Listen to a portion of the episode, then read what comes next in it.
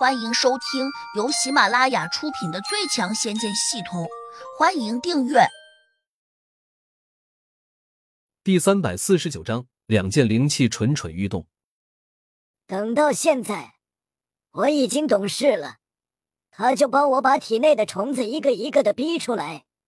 你们看，我现在已经轻松多了，最多再用十分钟，我体内所有的虫子。都会被清除干净。大师兄，你真的不用怕他。陈拓大声叫道：“他只是个六级的地灵，我和三师弟均已经修炼到地灵七级了。即便是单打独斗，我们也有十成的把握取胜。”咦，他有多少岁？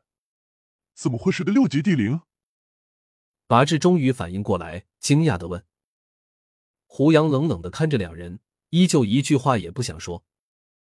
倒是江格听到麻志这样问时，他的话匣子立刻就打开了。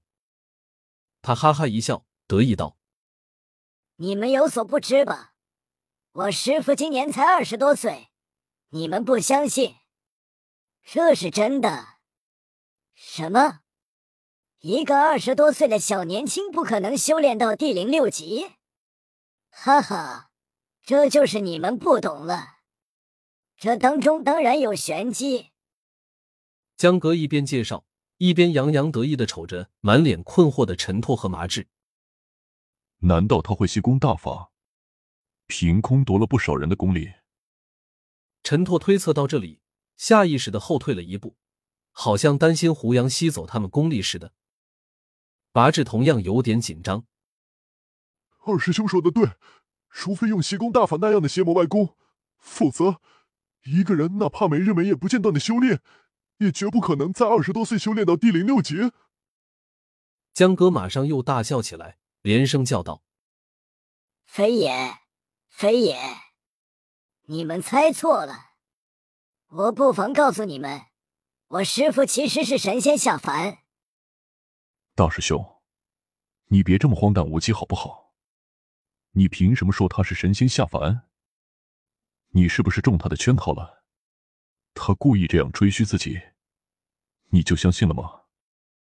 陈拓苦口婆心的劝说道：“你们不懂。”江哥蛮不讲理的挥了下手：“我跟你们说不清楚。总之一句话，你们听不听我的？”陈拓和麻志相视了一眼，均犹豫了下，然后。两人同时坚定的说道：“大师兄，你对的话，我们自然会听。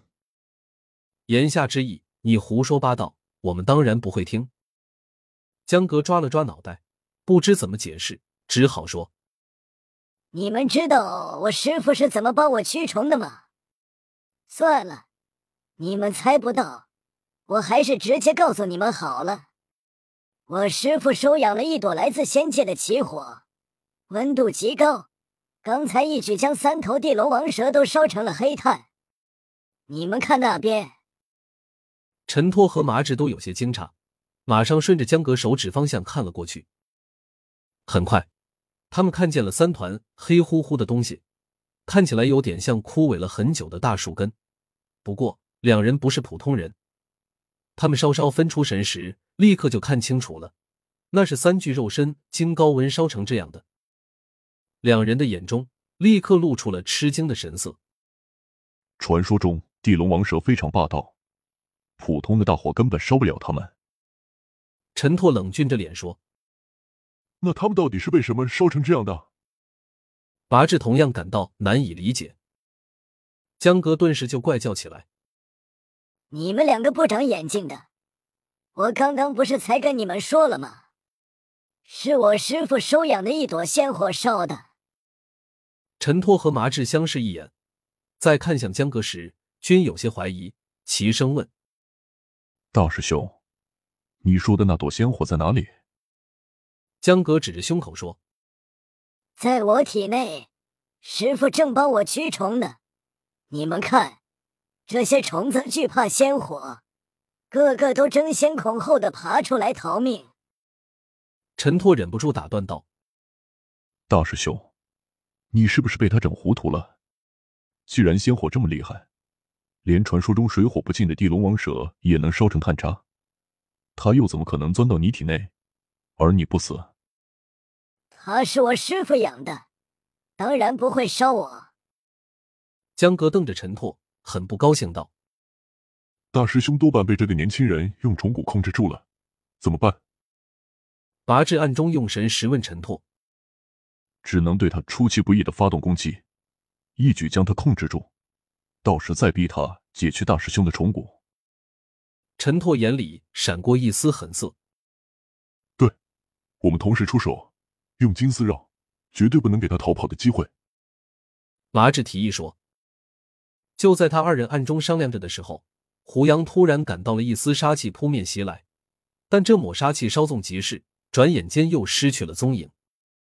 虽然胡杨猜测这两个家伙可能会对自己动手，但他却并不担心。固然他们的功力不低，不过毕竟江阁是他们的大师兄，而且自己手上还有如意飞针。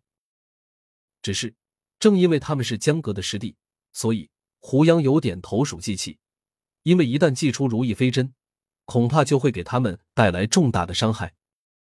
这两人只不过是救人心切，并非真要置自己于死地，所以这才是胡杨略感犹豫的原因。